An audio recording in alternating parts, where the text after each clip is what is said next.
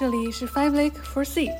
我们邀请生活在世界各地的朋友们，以创作者、设计师、异乡人这三重视角，跨越时区来沟通、分享，并产生碰撞。话题围绕但不限于海外生活、技术和艺术，希望能带给你来自五湖四海的陪伴和故事。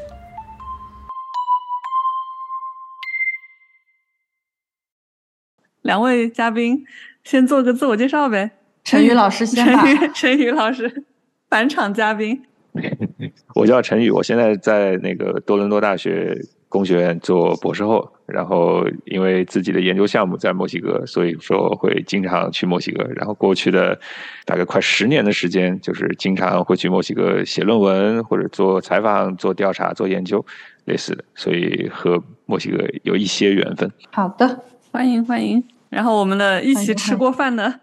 老朋友，大家好，我是马石，然后我现在在墨西哥居住将近三年的时间了，在一家中资企业的硬件公司做一些这个出海业务的工作，就非常不同的背景的两个嘉宾，就一个就是特别偏呃学术，一个特别偏实践。对，然后我们俩上次吃饭的时候聊到，然后发现我们确实是处在一个不一样的世界，就是陈老师比较处在那个学术的这个乌托邦的这个世界里面啊，还有 NGO 的这边，然后我的话更多就是真实的商业社会，就是接触更多墨西哥打工人的这种这种世界。因为在墨西哥不同的经验会，所以会看到不同层面的墨西哥，嗯，不同维度的墨西哥，嗯，是的，嗯，那。我们的常规开场问题 就是：如果用三个关键词来形容啊墨西哥城这个地方的话，你会用哪三个词呢？如果你问我的话，我可能会就是经过我在这里居住的这三年，我觉得首先它还是一个就是挺文化多元的一个地方啊，就是它的文化就本身的文化是很丰富的啊，这是第一个词吧。然后第二词的话就是相对来说，我觉得他们的人平和。然后有点害羞，对。然后第三的话就是，我觉得他们的商业相对来说，本本国商业缺乏活力，对。哦，这是形容词吗？可以啊。可能就是我看的角度不太一样，对我看的角度不太一样。嗯。就是外外资进入很多，但是本地的商业我觉得是缺乏活力。我和马神我们在吃饭的时候，就是其实聊过这个事儿，因为我们俩在墨西哥做的是不同的事情。马神是居住在墨西哥。在墨西哥工作，然后会和墨西哥的很多当地的团队打交道，然后大家一起去做市场啊，或者这些。然后我呢是并不是经常住在墨西哥，而是因为自己的研究项目，然后有时会去墨西哥。然后并且因为这些项目是和当地的，比如说社区也好，或者一些非政府组织合作，然后就大家之间的和当地人之间的关系是非常不一样的。因此，我觉得我们就是对墨西哥社会的。体验也是非常不一样的。然后我我觉得我们俩就是因为自己的身份或者自己在做的事情，然后导致这个理解或者观点不一样。这个是有有非常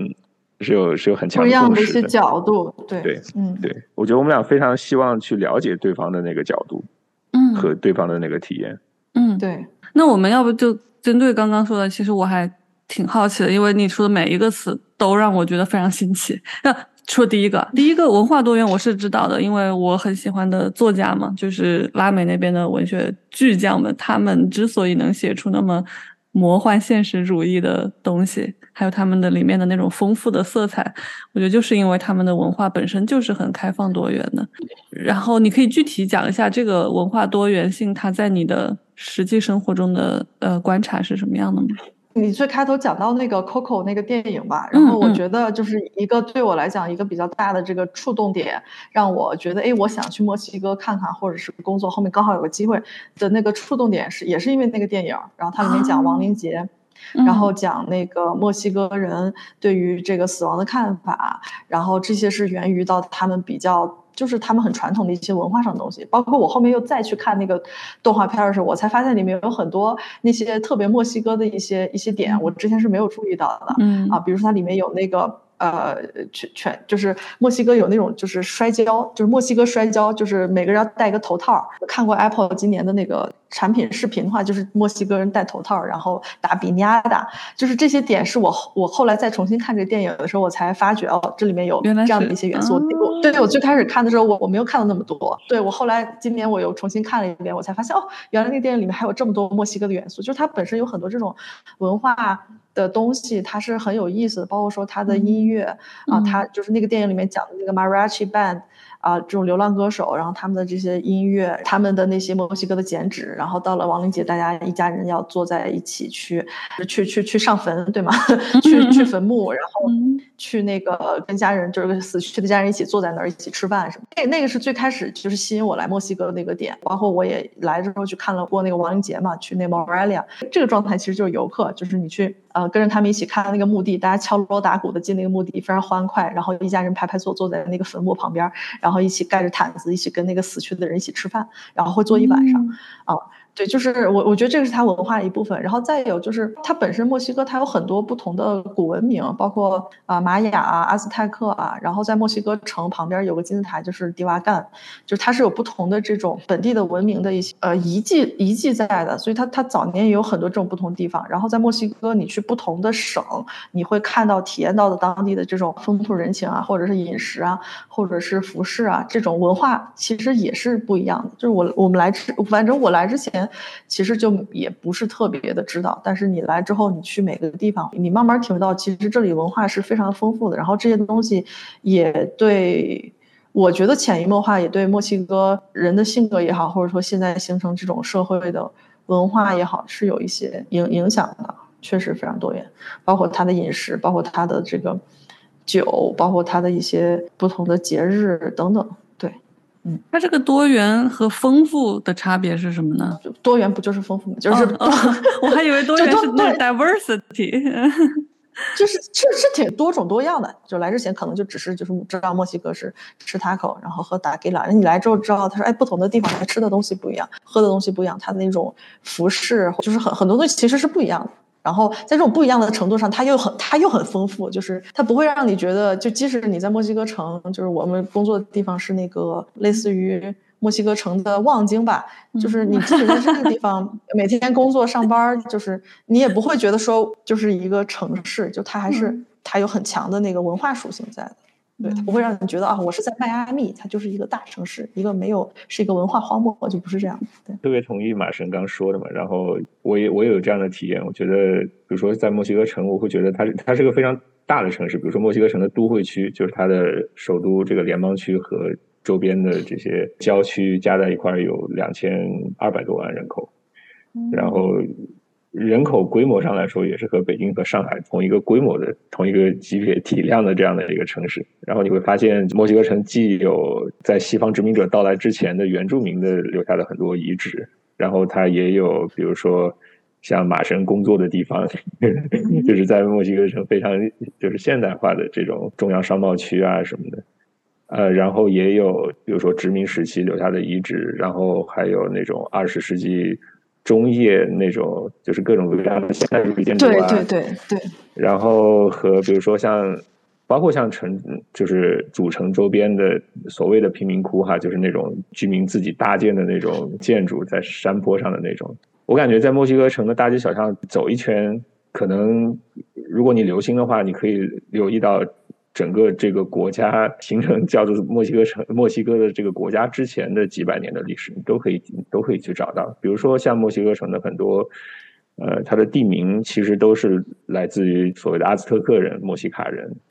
他们当时的纳华语的那些地名。像墨西哥城的很多区，像阿斯卡波查勒戈或者什么萨奇米勒戈，这些都是在西班牙的殖民者到来之前的当地的一些城邦。其实。光把这些地名都熟悉，然后看他们的这个来源，就可以了解很多，就是非常古代的这种文明。对对对，然后就是刚才没有，就是基于就陈老师说这一点，就是我刚才讲的可能是更多就是墨西哥本地的文化，但是它后面就是包括后面的殖民文化，其实它也有很大的就是对于当地人生活的一些影响。对，但是很有意思的是，它的本身的这种。啊，就是比较古老的这些文化或者一些传统的东西，还是就是流传下来了。这个我觉得也蛮神奇的，因为可能比如说你去智利或者是阿根廷，你你不太能看得到这些特别这种古代的这些东西。对对，然后我发现就是墨西哥，就是我的一个体验是，墨西哥人非常有意识的把那些，比如说古代的殖民者到来之前的那些原住民的文化的元素加入到他们的，甚至包括他们现代的建筑当中。我不知道马生你有没有这样体验？比如说像去很多的公共建筑，会发现他们的，比如说从建筑材料来看，或者从它的建筑的元素啊，那些图案啊、风格啊，对，会有会有。对，然后包括像嗯嗯。对，比如说像墨西哥城有一个非常重要的地方，就所谓的三文三文化广场嘛，呃，Plaza de las Culturas，然后又叫这个 La de Logo 广场。这个广场是可以找到西班牙殖民者到来之前的原住民的留下的遗址。然后也有这个殖民时期的修道院，我记得，然后也有这个就是现代的，比如说之前的外交部的大楼也在那里。所以说，当地人会非非常有意识的把它叫做三文化广场。对于这个所谓的文化多样性，我觉得墨西哥社会还是比较会认同这一点，然后把这个当成这个国家一个非常重要的底色。然后我觉得这个其实可能也跟墨西哥整个社会就是。当代这个墨西哥所谓的民族认同或者国家认同形成的这个过程也有关，对吧？特别是在墨西哥革命之后，这个二十世纪初墨西哥革命之后，有这样的一个有意识的这样的一个社会的思潮，就是追溯原住民的这个文化之根，然后歌颂所谓的混血性。因为知道很多就是就是在西班牙殖民时期，对吧？或者说在包括像在拉丁美洲很多国家独立之后，有这样的一个思潮，就是啊，希望去。比如说仿效欧洲的文明，对吧？去非常推崇这个所谓的白人的文明，然后对自己的这个原住民的这个文化的根源感到羞耻，或者感到这是这是落后的东西。然后我觉得二十世纪的墨西哥有非常重要的这样的一个过程，重新发现和认同自己的美洲所谓的土著的文明的这一块，然后并且把它作为民族认同的或者国家认同的一部分。就这个是一个非常重要的一个历史节点。嗯，对。那你说到这个的时候，我的疑问就是：那他们现在从人的，如果说血统 或者说人的人人种上来说的话，他们是像原来的原住民的这个还大概是这个比例有没有一个感觉呢？我觉得他们看起来就挺原，就是还是有能看出来是比较这种原住民血统的，嗯，对，就是还还挺明显的。啊，因为比如说你去拉美其他国家，很多都是那种看起来很白，那种就是很很明显，就大部分是那种欧欧洲这个后裔或者是欧洲混的。但是我觉得墨西哥整体上大部分。还是挺挺原生态的。我再找一个，就是听起来不是那么不那么奇怪的词。对，挺。然后刚才陈老师也讲，就是他墨西哥人他们有那种就是比较强的，我能明显感觉到就是那种民族自尊心。我倒不觉得是说爱国情结，更多是说民族自豪感、民族自尊心。就是他们对于他们本身，就是我是墨西哥人，然后我我就是他们是很很骄傲的。对我我是有很明显、很强烈的这种。这种感觉就是因为我，比如说我工作里面常常会遇到，他说：“哎，你你你不懂墨西哥，就是墨西哥，我们是这样的。我们有的时候他说的也不对，但是你能明显感觉到他们对于 这个身份认同是非常强烈的，就是那种自尊心、自豪感。”我也觉得，就是这这点我也特别特别有有体验哈。比如说一个非常小的细节，就是比如说我们像我们去那个超市或者去市场上买一些糖果什么，经常会看见那个三种颜色的糖。就是白色、绿色和红色国旗的颜色。国旗色，嗯，有很多，比如说像糖果都会做成三三种颜色。然后那个就是就是怎么说，国家宫前面的最大的广场，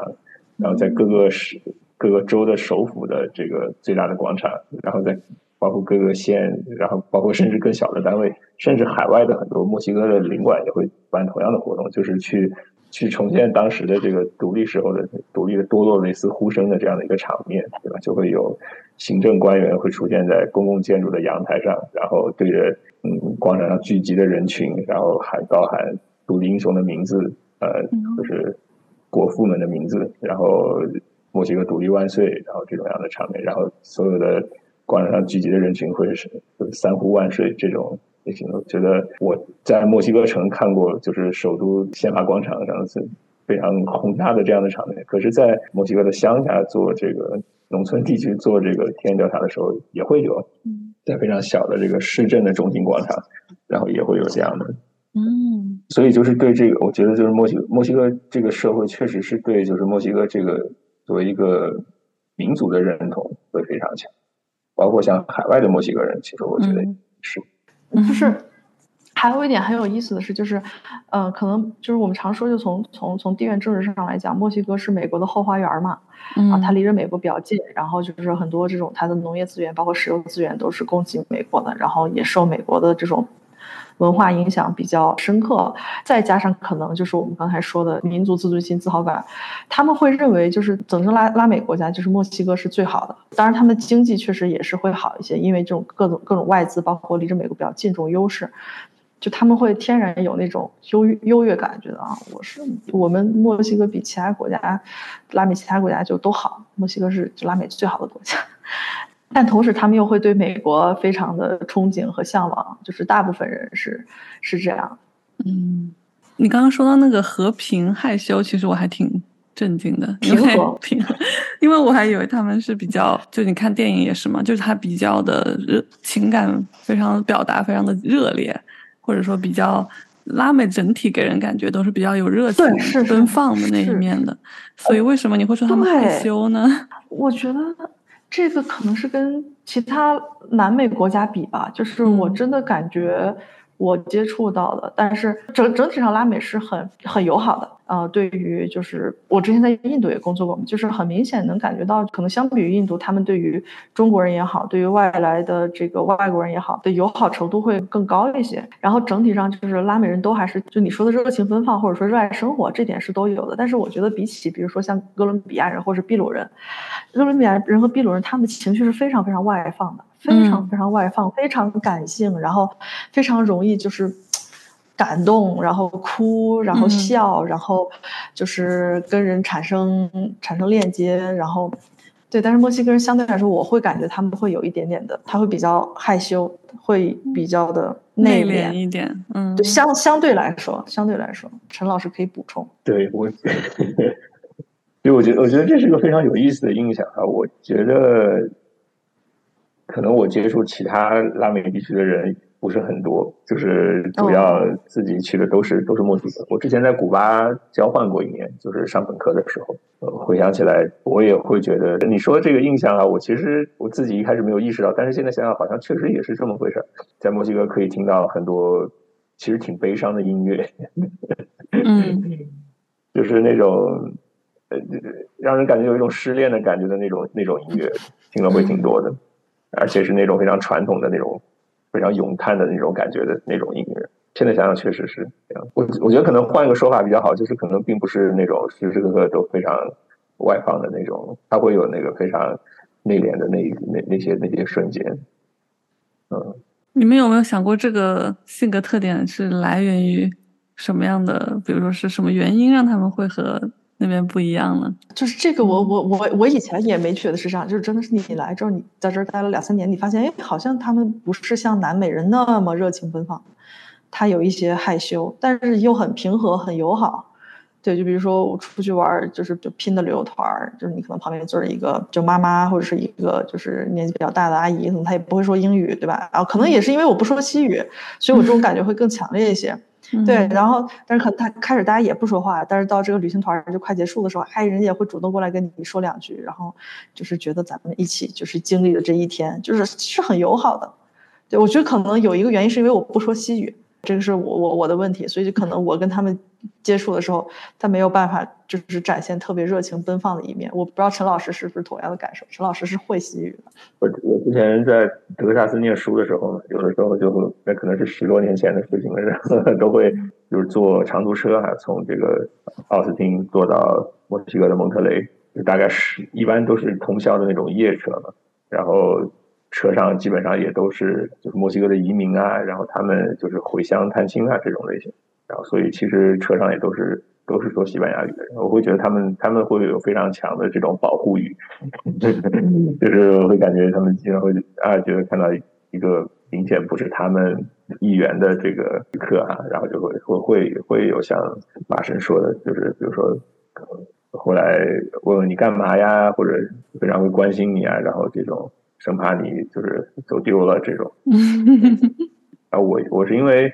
我自己的研究基本上都是做田野调查嘛，就是住在当地。在上一期节目 当中也说过，我之前在墨西哥就是瓜拉哈拉的郊区的一个经济生房小区里住了快两年的时间。嗯，然后因为就是住在那儿嘛，所以跟我跟当地人会非常的不一样，但是确实就成为了这个社区当中的一员，一个外来的一个一个成员。然后，嗯，确实我每天和周围的邻居打个交道啊，或者什么，就他们对我的这种关心啊，然后这种会让我有一种。就是比如说像在国内的那种感觉啊，就是邻居大妈过来嘘寒问暖啊，或者比如说你病了，他给他们会给你做饭吃，这种就是温情的这样一种氛围。对，是，而且大部分人很朴实，就是我的，就是我特别强烈的感觉，就是大部分人，我指大部分人，就是你生活当中遇到的这些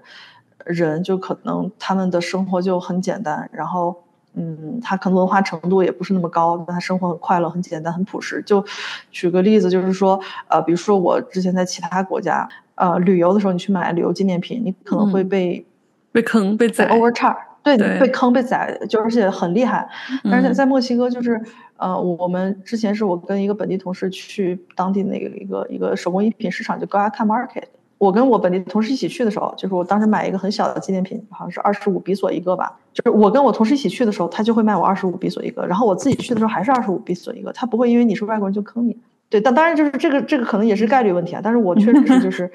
没有遇到特别严重的，就是真的就是狠狠宰你的这种情况，就是整体上人还是很朴实的。我就一直之前会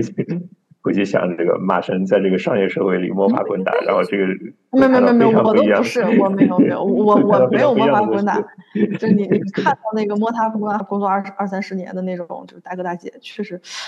有有一些也不是那么质朴了。嗯，对我我之前有也有非常非常有意思的体验哈，比如说我跟我在瓜拉哈拉当时住的那个小区的这个邻居，然后就他带我去他的老家，就是在。旁边就隔壁的这个米切肯州，米切瓦冈这个州，然后一个小农村里，因为当时我正好是做一些关于土地制度方面的研究，然后需要了解他们的集体村社土地制度，然后是叫 Ejido 的这样的一种土地制度。然后他说：“哎，我这个就他们家里，他父母就是种的地就是这个 Ejido 的这个地，然后他就带我回他父母的家去当地看看。然后我们在就坐长途车路上停下来。”经过密切肯州的一个一个小城市，叫叫萨瓦尤的一个小城市，然后那个小城市有个中餐馆，然后我们就去那个中餐馆吃饭什么，然后和中餐馆的老板说的，呃，聊的还挺投机，然后后来就大家还一直都有联系，我觉得这是非常非常有意思的这样的体验。嗯，那那边中餐那中国人多吗？你刚刚说的这种很小的地方也都能遇到中国人。我不知道陈老师的体验是怎么样的，因为我们俩不在一个环境，但是我的感觉是越来越多，越来越多。感觉就是今年从去年下半年开始，整个经济大环境不好嘛，然后很多国内企业就是大概就是在这两年的时间，就是纷纷踏上了这个出海之路。然后反正就是我司算稍稍微早一些的，近两年越来越多硬件啊、软件啊，然后。游戏啊，大厂啊，制造业啊，全都来了。你每天就是在，就是我们在那个区叫博朗口，你肉眼可见的看到中国人的密度增加。然后就早两年，特别疫情的时候，你看你可能看的熟脸就那么几个，但是就是这两年特别疫情之后，每天都看到很多很多很多很多不一样的中国人，形形色色出现在博朗口。嗯，然后特别是最近就是很多这种车企出海非常迅猛。在墨西哥城，反正。感觉用滴滴打车，然后叫滴滴的这个外卖 也挺 挺方便。不同的科技公司，然后我记我记我记得我打车经常会打到比亚迪的电动车，比如说啊，就是中餐的话，我感觉就我的印象当中。大多数的还是越来越多。美式的中餐，但是现在比如说在墨西哥城，我居然找到了就是龙门阵，就是火锅，哦，对，那 那个是特别好吃，对，那个是那个是特别的正宗，但是就是很贵，大概是国内价格的两到三倍吧，是吧？就是在地图上看见，就你下次什么时候出差的时候再去一趟，对对对对对。而而且你你们知道吗？就是在那个墨西哥，滴滴的市场份额是超过 Uber 的，就是拉美是滴滴唯一还有海外市场在增长的一个市场，其他好像都关了吧。然后墨西哥他们的份额是超过 Uber 的，这个我也挺惊讶，就有很多滴滴的朋友，大概就是有聊到，嗯，就刚才聊到就是中餐就就是很贵嘛，就很多旅游的人说拉美很便宜的，那已经是过去式了。就是今年整个，嗯，一个是因为比索升值，因为很多外资就是涌到拉美嘛，涌到涌到墨西哥，特别是墨西哥，特别很多制造业。嗯，包括之前不是特斯拉把工厂挪到墨西哥，所以你外资进来，然后你这个比索升值，升值是一方面，另一方面就是物价也在涨，所以就是所有东西都变得非常非常贵啊。我觉得是，这的物价都快赶上，就吃一顿饭啊，正常的就是中餐，嗯，都快赶上伦敦的价格，你可以想象吗？就是，嗯 嗯，那伦敦还挺贵的，真的很贵。举个例子呢，大概换算成数字的话。就是比如说我就是呃以我司附近的一个中餐馆为例，就是那儿附近很多就是中国公司嘛，就就那一家中餐，位置特别好。然后呢，他我在那儿点点一个酸辣土豆丝，点一个米饭，然后可能再点一个就是饮料。可能我记得在半年到一年前应该是七十多人民币，已经很贵了。然后对这两年我印象对，然后最近我印象可能涨到一百多，一百多一百左右。就是一个土豆丝哎，一个土豆丝哎。但是我我我的感觉是，墨西哥的中餐就是，特别是那种正式就点菜的中餐，其实向来都是挺贵的。我这是我的印象，就是对便宜一些的会是那种中餐的自助餐。但是它的墨西哥餐还是便宜的，对吧？你不一定要吃中餐吗？对，也越来越贵。你要是也越来越贵，你要吃大狗就还好，就就肯定是不太贵嘛。但是你要是吃那种，就是也是什么餐馆啊，那种很 decent 的地方，就正常的餐馆，它也是越来越贵。对，而且跟墨西哥这个社会或者墨西哥城巨大的贫富差距也有关。其实我觉得在墨西哥城，就是你可以找到各种级别的价位的这种。嗯，食物这种食物，其实如果你真的想吃的非常便宜，其实比如说像地铁站出口的那些就是 taco 摊子，或者那种在篮子对篮子里卖 taco 那个 taco de canasta 那种，会非常便宜，可能甚至十比索以内就可以买就可以买到一个 taco，这也是有的。但是，嗯，确实，如果真的要吃那种非常贵的地方，墨西哥城也也也是。我其实比如说带我们的学生去做田野调查的时候，会。就尽管可能因为我现在在工学院工作，我们做的项目都是工学院方面的，就工程类型的项目，但是我会有意识的也跟，就是提醒大家去注意路边的价格。比如说我们去一个大市场里面看他们的那个，就是市场里面的这个路边摊的这种 taco 的价格，和你去一个看上去呃，比比如说中产阶级社区里的那种墨西哥饭店的 taco 的价格，是差差别其实挺大的。然后整个墨西哥这个国家，我觉得，你比如说像在墨西哥城，物价确实相对高很多。但是如果你去呃，比如说像卡巴斯、像 Guerrero、像南部的一些呃州，嗯，就是特别是一些比较贫穷的州，其实物价差别还是挺大的。对，就是墨西哥城是最贵，可能就是我因为我大部分时间都活跃在墨西哥城最贵的区。我觉我觉得我们在。我们去年去年夏天，我和一个博士生，我们去 San Cristóbal de las Casas，是在那个恰帕斯州的一个，也是一个非常就是国际闻名的一个旅游城市。但恰巴斯州是墨西哥最穷的，人均 GDP 人均收入最低的一个州嘛。然后旅游的地方其实还是挺贵的，就是感觉是陌生的物价。可是你如果去，比如说一般的住宅区附近的就是路边摊什么的，我记得我们两个人吃了四十五，我们两人吃的晚饭加起来是。四十多个比索，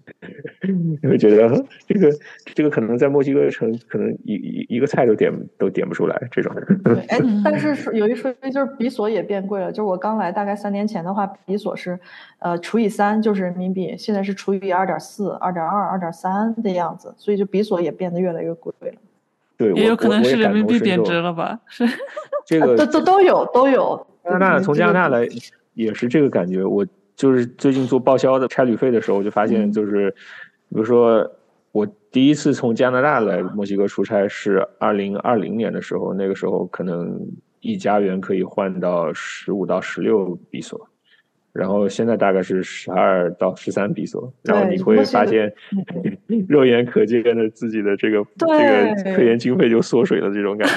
对，而且比比索对美元，我记得我刚来的时候是除以二十嘛，现在是除以十，除以二十还是二十多？现在是除以十七，嗯，所以其实比索确实是升值了，变贵了，哦物价也贵。嗯那你们你在那边挣比索那是划算的呀。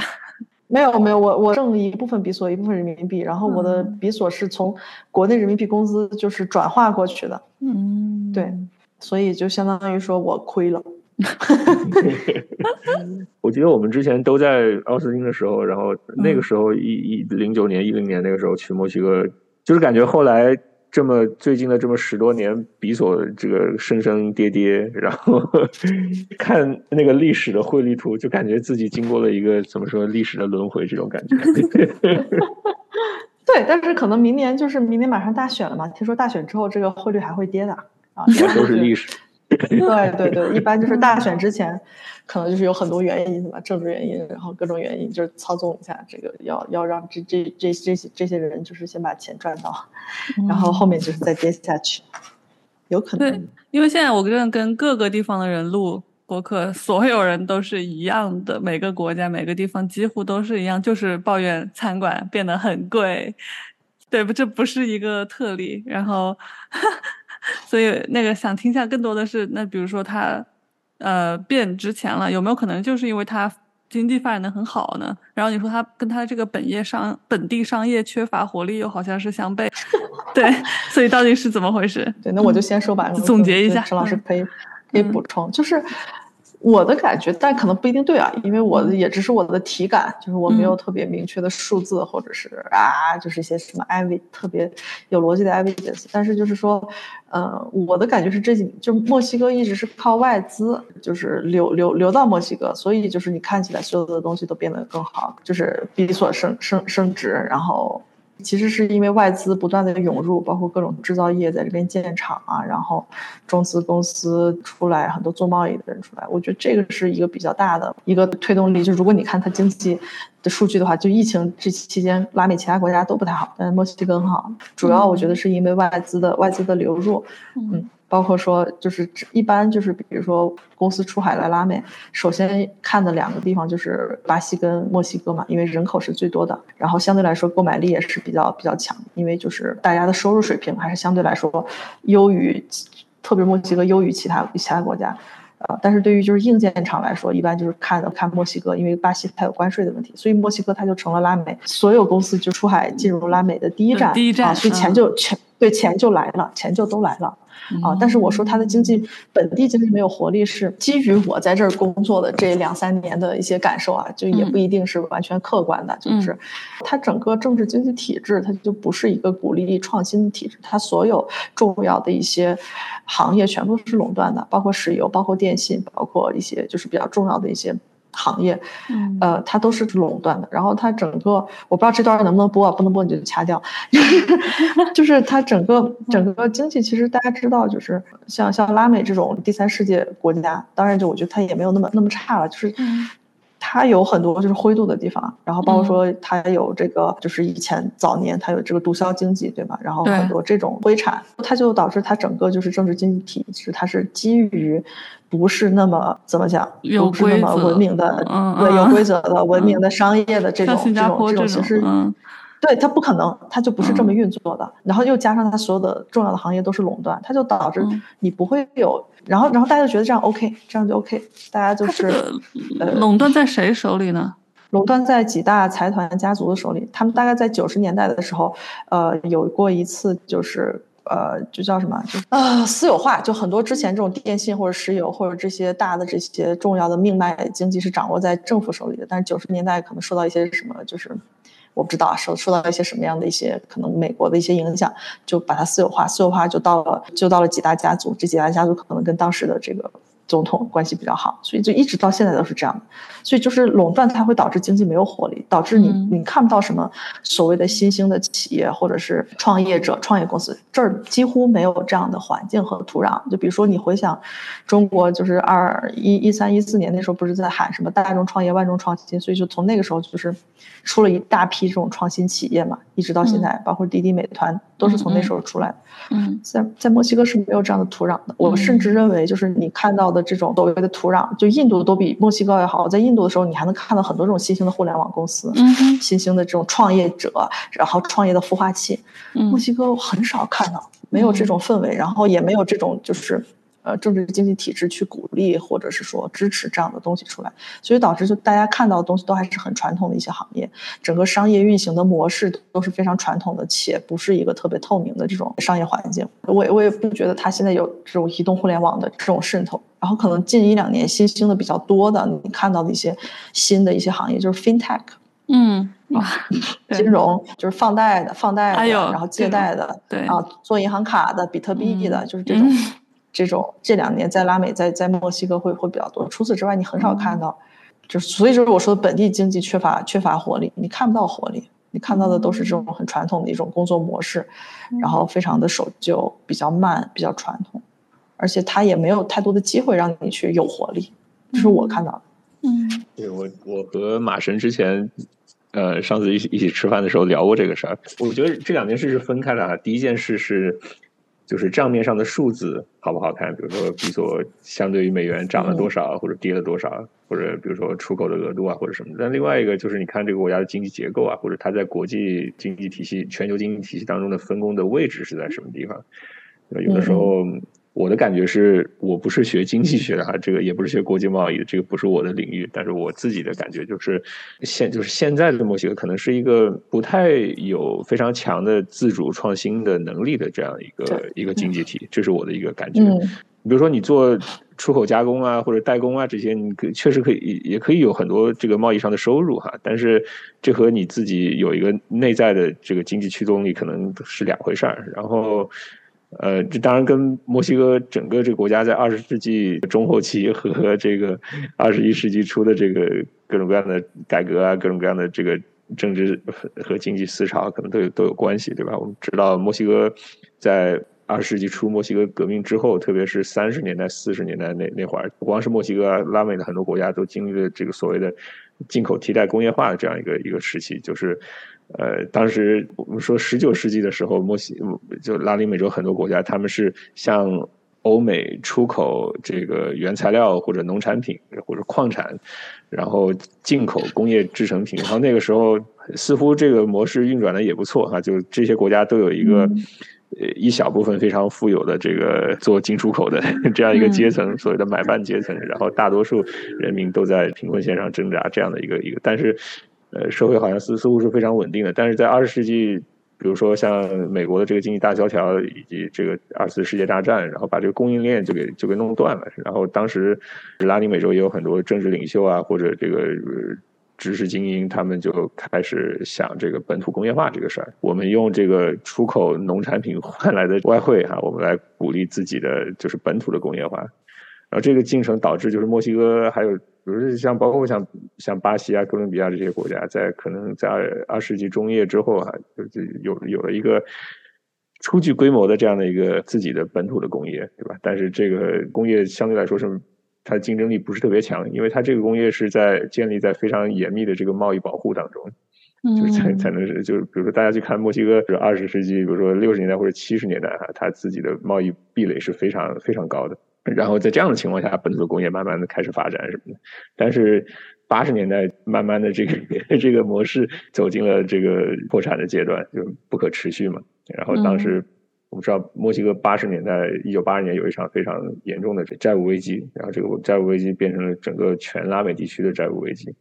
然后之后就是在国际货币组织等等进行了非常。多所谓的新自由主义改革嘛，就是放开市场，然后这个私有化，比如说像刚才马生说的九十年代初的一些私有化的进程哈，就造成了一些就是后来的一些寡头啊什么的。在这样的一个过程当中，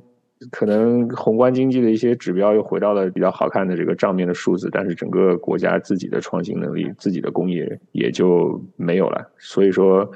呃，我自己更多的感觉就是看到墨西哥的这个经济哈，就是我感觉就是账面上，呃，它可能会因为比如说中美之间的这个地缘政治的关系啊，对某些方面的收入会有所增高，但是自主创新的这个能力，我觉得这是也是一个非常我感兴我一个非常感兴趣的一个一点。然后你比如像墨西哥，我觉得还有一个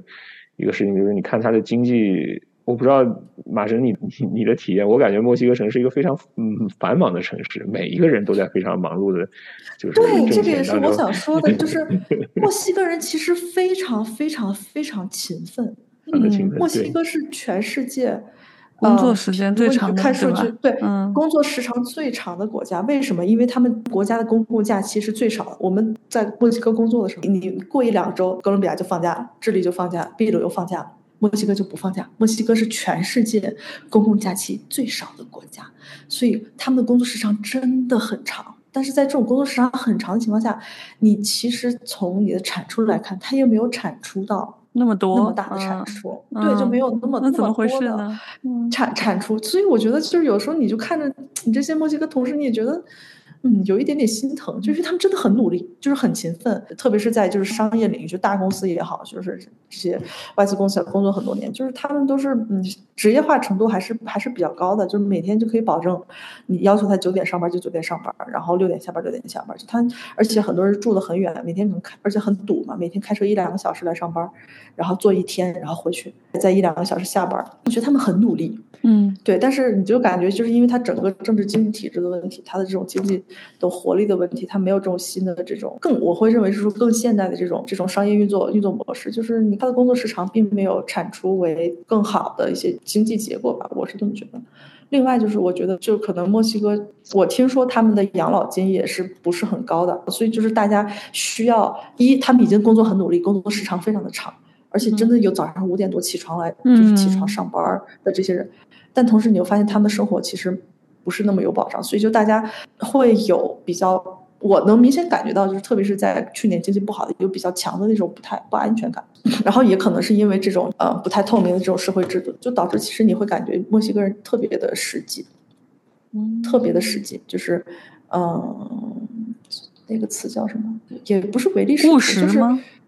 呃不是务实，是实际，就是哪儿有钱就往哪儿走。哦，就是什么做什么？哦，对对对，不是实现实，很现实。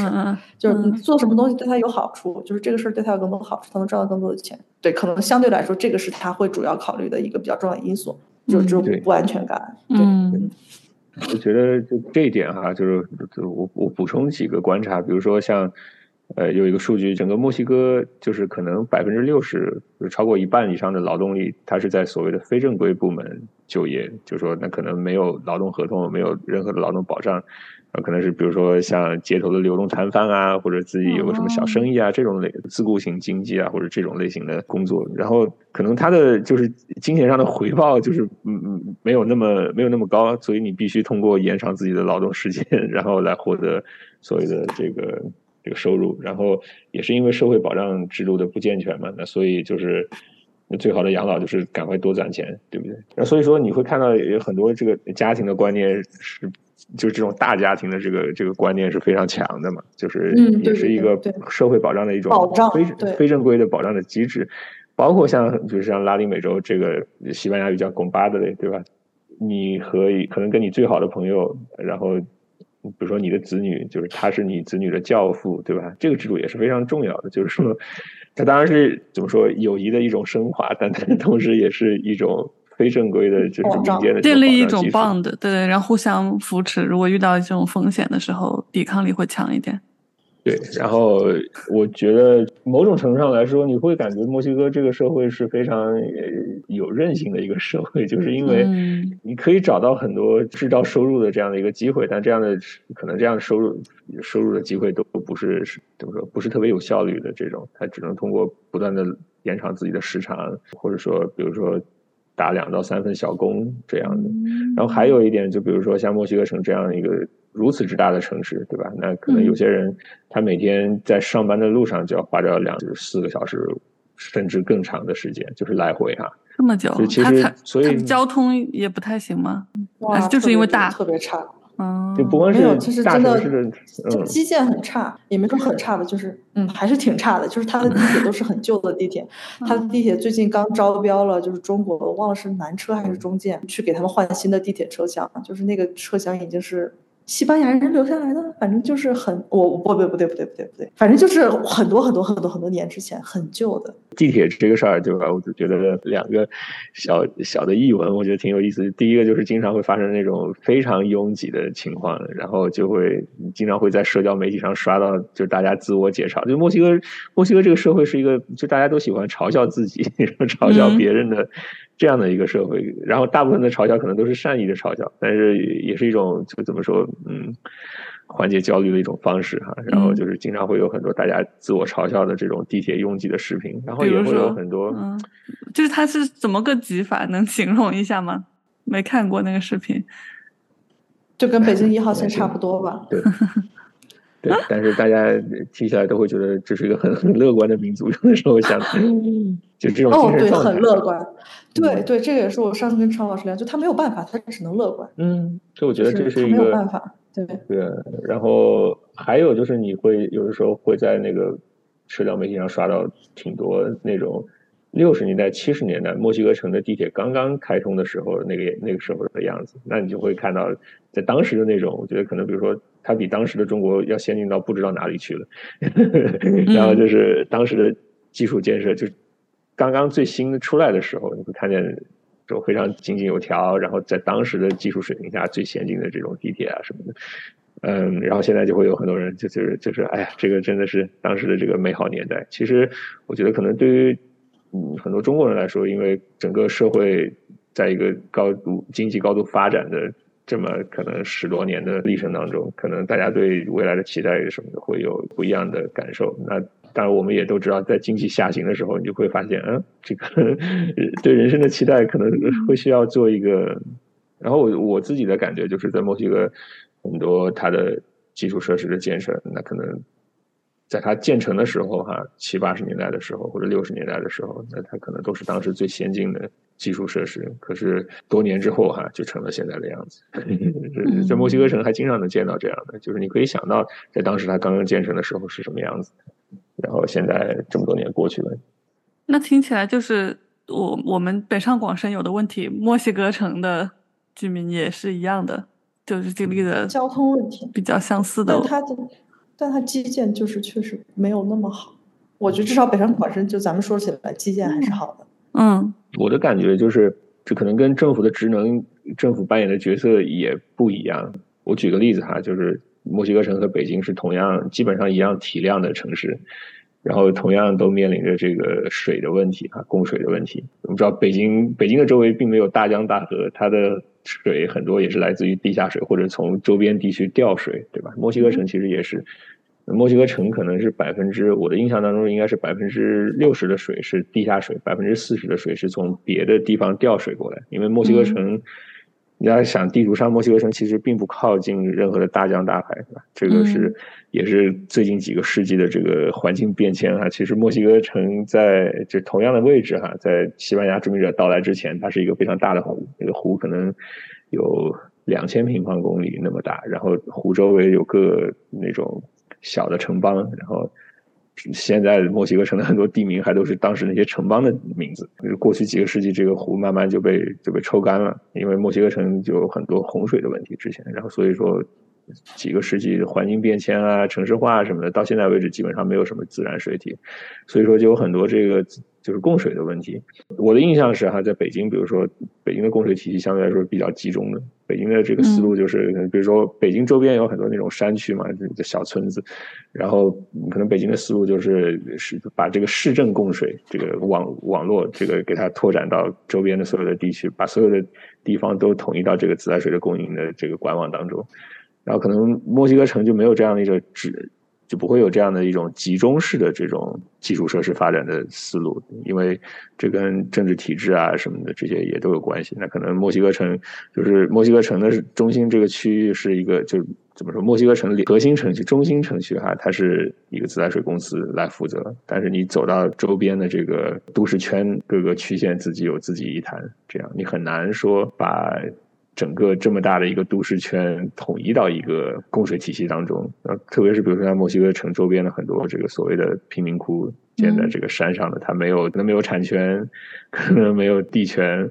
呃，也没有这个基础设施，那就自己弄吧。我不知道马神，你你有没有这个印象？就是在墨西哥城经常可以看到很多这种运水的这个水车，哈，它就是在很多。周边的这个。我我之前没有注意，但是自从我开始做水这个项目之后，就会越看越多，就是他们有很多周边的供不上水的。我记得墨西哥中心城区可能有一百八十万的居民是受到这个定期的停水的影响的，就是说它的水供不出来，它就定期停停水，然后这样来周转。所以你会看见墨西哥城的很多民居，一般工薪阶层的民居，它有很多那个就是屋顶上的所谓的这个储水罐哈，就是为了应对这个供供水停水的这个事情。嗯，然后他就他就那这个办法就是，你比如说嗯这个社区它没有接通自来水管道，那怎么办？那就是通过这个运水的卡车，然后把水送到每家每户的这个储水箱里，然后这样。所以你会看到很多这个嗯。所谓的分散式的 这种这种基础设施在在这里，然后这当然跟这个城市的治理模式和它的政治体系是有关的。所以说嗯。不是说哪边好哪边不好哈，但是那就是你一定会看见这种不同的管理模式和提供服务的方式。嗯，嗯，看来我们对于这种水电网的这种基础设施，我们已经很 take for granted 了。就是我们好像觉得这个东西难道不是应该？就对对对对嗯对对，是的，是的，就是墨西哥城的自来水管的这个漏损率是非常惊人的，它可能达到百分之四十，就是说你的这个、哦 这个水又都漏回去了，就这种这种情况。我记得我查过北京的相关数据，可能是在百分之十五以下，就是百分之十、百分之十五。呃，但是墨西哥城这个就会非常非常高，然后有很多，比如说，呃，大家都说这个污水的处理的能力不足，然后你会看见有很多这个污水处理站，它就是放在那儿，就是没有没有很好的维修啊，就处在这种停运的状态，这样。嗯，我感觉我都能帮陈宇概括你对墨西哥城的三个关键词了。反正有一个肯定是缺水，然后还有乐观是吧？然后你之前还说了一些，那要不你你自己来来说一下这个这个问题，你你会怎么回答呢？我想的三个关键词第一个是第一个是拥挤和嘈杂，这是我我的嗯一个非常感官上的这种这种感觉哈，就是嗯毕竟是一个两千多万人口的大都市区，对吧？然后呃，到哪里都熙熙攘攘。其实我带我父母在墨西哥城呃玩过一次，就是可能嗯。待了几天的时间，然后他们就会觉得像在国内的感觉一样，就是在 等交通信号灯的时候，熙熙攘攘的这个人嗯。群，然后和嗯在比如说美国的大农村这种体验会非常不一样。然后第二个可能是色彩吧，我觉得，墨西哥城的色彩，包括它房子的那个墙面被刷成那种啊粉红色啊、嗯。蓝色啊什么的，这些就看的特别。你比如说和和咱们的这个徽派农村的这个，就你看我出生在这个江南地区，白墙青瓦这种嗯色调是非常不一样的。第三个，我觉得，嗯，就是我感觉这种历史和现代的结合吧，就是嗯刚刚马神提到过，我觉得一个多样性的一个体现，就是你既可以看到西方殖民者到来之前的一些遗迹，包括像地名啊，包括像比如说像墨西哥露天的市场，就定期的这种集市，叫做 dianguis，这是一个阿兹特克人对它的这个词汇，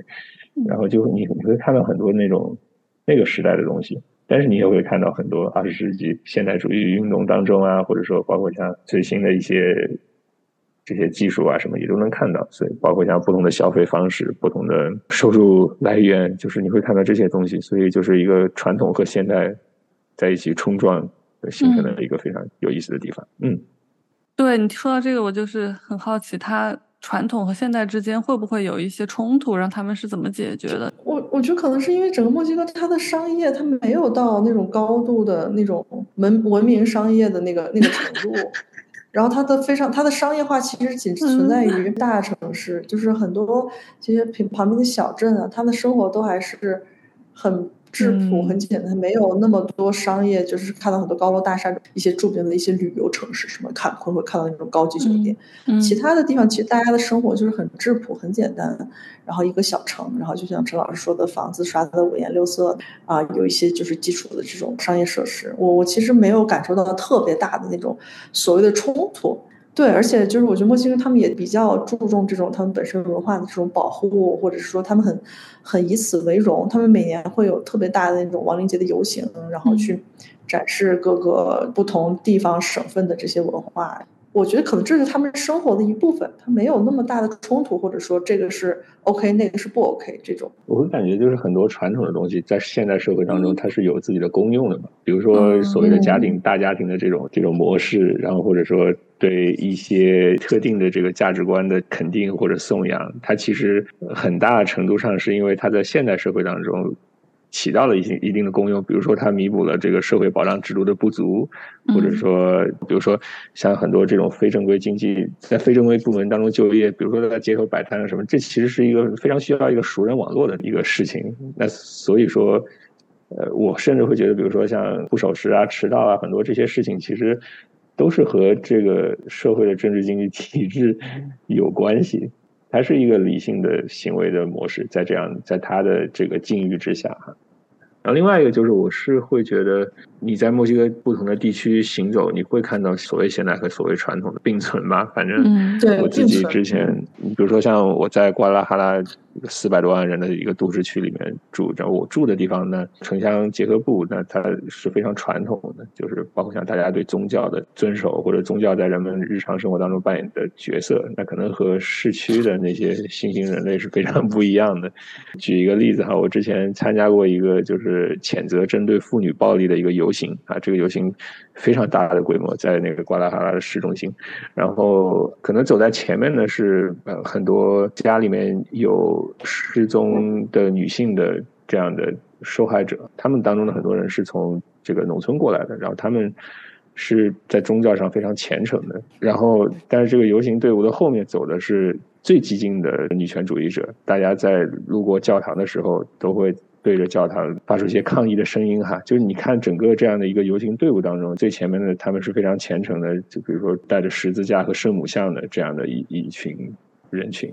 然后等到这个游行队伍走 走到后面的这些人路过教堂的时候，他们对甚至是教堂会有一些咒骂的举动。然后整个所有的人都是在这样的一个游行当中，他们有着一些共同的诉求。所以这个场面就作为一个外来的人会觉得，嗯，这是一个让我留下非常深刻印象的一个一个场景。某种程度上来说，是墨西哥社会的一个缩影。我有一个问题是，大家不都刷手机吗？嗯，二三线这个城市，感觉他们受到这东西影响反而越深，就是直播也好，还是这种，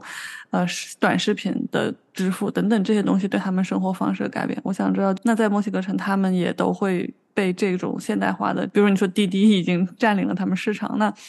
那这些其他的科技产品有对他们的生活造成比较大改变吗？有，我觉得抖音还是确实蛮厉害。TikTok 它在海外，而且就是我刚才说的嘛，出海拉美一定是墨西哥跟哥和和那个巴西是最大的要去做的市场。如果是软件厂的，肯定是这两个都会做。然后现在基本上就是你每天你都能看到人在刷这些东西。你每天就是比如说你在楼下看那个保安，他就坐在那儿，他就跟你说话之外的时间就在那刷这个短视频，而且刷这个东西其实上瘾嘛，就这也是他们的生活的一部分了。确实觉得就是这些新的。这种社媒的东西、短视频的工具、产品是有影响渗透到这些人的。然后就是你刚才有问到，比如说像支付方式的话，这边基于我的判断和理解，它整个移动互联网的程度不是很高，所以它的这种就是比如说国内我们用支付宝啊，用这个微信，就这边大部分人还是使用银行卡、信用卡，或者是说呃现金，就是平时买东西的时候，而且这边的电商也不是很发达，就是这边最大的电商叫 Magallanes。但是它跟我们国内看的那种电商的程度，简直就是天壤之别啊！就是这边它有两方面，一方面电子支付不是非常兴起，它还是要买东西的话还是得用现金或者是信用卡。然后第二是说它这边的物流没有那么的好，所以就是电商也不是非常的发达。嗯，但是你有看到说就是像我刚才说的很多这种金融产品的公司，FinTech 也好，这两年还挺火的。我觉得可能接下来会有一段时间会比较的冷却，这个热度会比较冷却。对，但是确实是，呃，有啊，什么放贷的呀，然后这些什么金融产品的呀，都来了。反正就是墨西哥对于就是放贷没有监管嘛，就是国内是有这百分之多少就高利贷，这边是没有这个没几几乎我听说到没有什么特别强的这种这种监管，所以这种赚快钱的就过来。然后墨西哥的话，本身就是大家能够去有信用记录去去使用信用卡的人也不是很多，对，还是比较传统。然后我补充一点哈，就是第一，比如说像刚刚马神说的，比如说就是寄钱的这个途径特别多和发达，然后这跟墨西哥发达的这个侨汇产业是有关的。嗯嗯，很多人的这个收入，家庭的收入是来自他们在国外打工的这些这些家人亲属给他们寄钱，所以这个寄从国外寄钱的侨汇的这个产业是非常发达的。主要是美国对吗？这个你说的外面来的钱？对对，就是比如说。就是你可以在手机支付，像像 Zoom 啊，或者像这些平台上，然后直接在手机上从从墨西哥之外，然后往墨西哥打钱，然后他们可以直接去便利店，就是拿着那个确认的短信，就直接取现金这样的，就是非常方便。然后确实我的印象也是在墨西哥有非常多的这个借钱的，或者像这个典当行，我我不知道马神你的印象，反正我在墨西哥，嗯，就我不知道为什么就是在特别是在郊区可以看到很多很多的这种典当行。我自己去搬家的时候，很多自己的东西都是从典当行买的。哦，这个我倒不知道，因为可能确实我我不说西语，所以很多就这种，它不是我生活中刚需的这种业务，我不太会关注。所以他那个典当 真的就是很便宜，很便宜，很好嘛？那些东西是那些人当在那儿，然后赎不回去的，然后你就去买，是这样吗？就是还是和我们刚刚提到整个国家的这个经济形势和这个就业市场有关嘛？你刚刚刚，比如说马生说用信用卡的人不是很多，但想想确实是，如果百分之六十的就业人口是在非正规部门工作，那你可能比如说你没有什么工资单或者这种缴税的或者这些很多的这种正规的官方的这种证明，那你很难去申请到信用卡嘛。所以说，其实那种现代意义上的金融金融产业在墨西哥的规模，我觉得不是。特别的大，就包括像我自己做住房方面的研究，真的去通过银行贷款然后来买房的这个人群是非常小的。大部分人，比如说很多人是现金买一块地，然后自己盖房子这样的。嗯，对，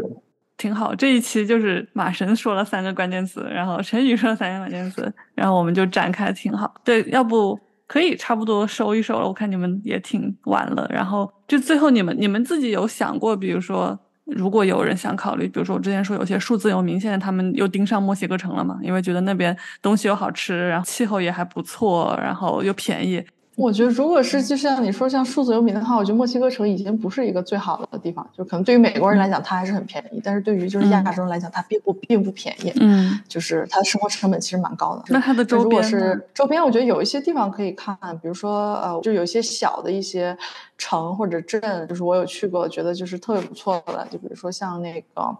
啊，梅里达，我前段时间去过，真的非常好，东西也便宜，然后那个小镇也很有意思，它就很像一个现代版游王版的古巴的哈瓦那，对，然后它，对，然后它周围有很多就是比较丰富旅游资源的，我就在那儿，比如说你生活一段时间或者工作，会会非常舒服。然后还有一个地方叫做 Balado Escondido，在墨西哥，刚才那个叫在尤加旦，然后这个是在奥哈卡那个省，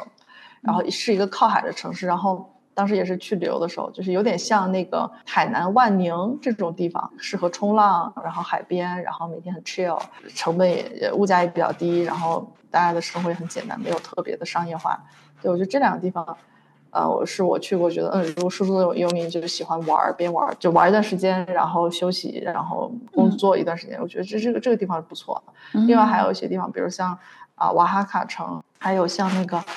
瓜纳华托，但瓜纳华托已经就是比较 commercialized。对我，我觉得这几个地方是可以考虑。但墨西哥城真的太贵了。我觉得一般来讲，来墨西墨西哥城都是因为工作来到来到这边，然后后面会考虑说是不是要考虑定居或者怎么样。就一般考虑定居的，就是在这边找到另外一半了，或者是说啊组建家庭，然后觉得这边可以适合个人的发展，做一些。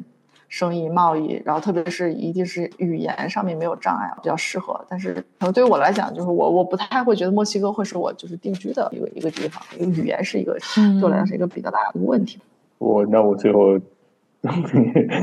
我想想啊，这个数字移民这个事儿，我确实能感觉到，因为墨西哥城我一般还是在离我们合作单位比较近的地方，在南边，就靠近墨西哥国立自治大学那块儿，然后包括像我们的很多项目是在周边的一些，就是贫民窟啊这些地方，然后所以说其实嗯。我对，比如说墨西哥城可能最有名的罗马区或者贡德萨这些区啊，我其实不是特别的认识。带了学生来做田野调查之后，然后很多学生他们会去，后来他们认识的地方比我多，有的时候带着我去 这样。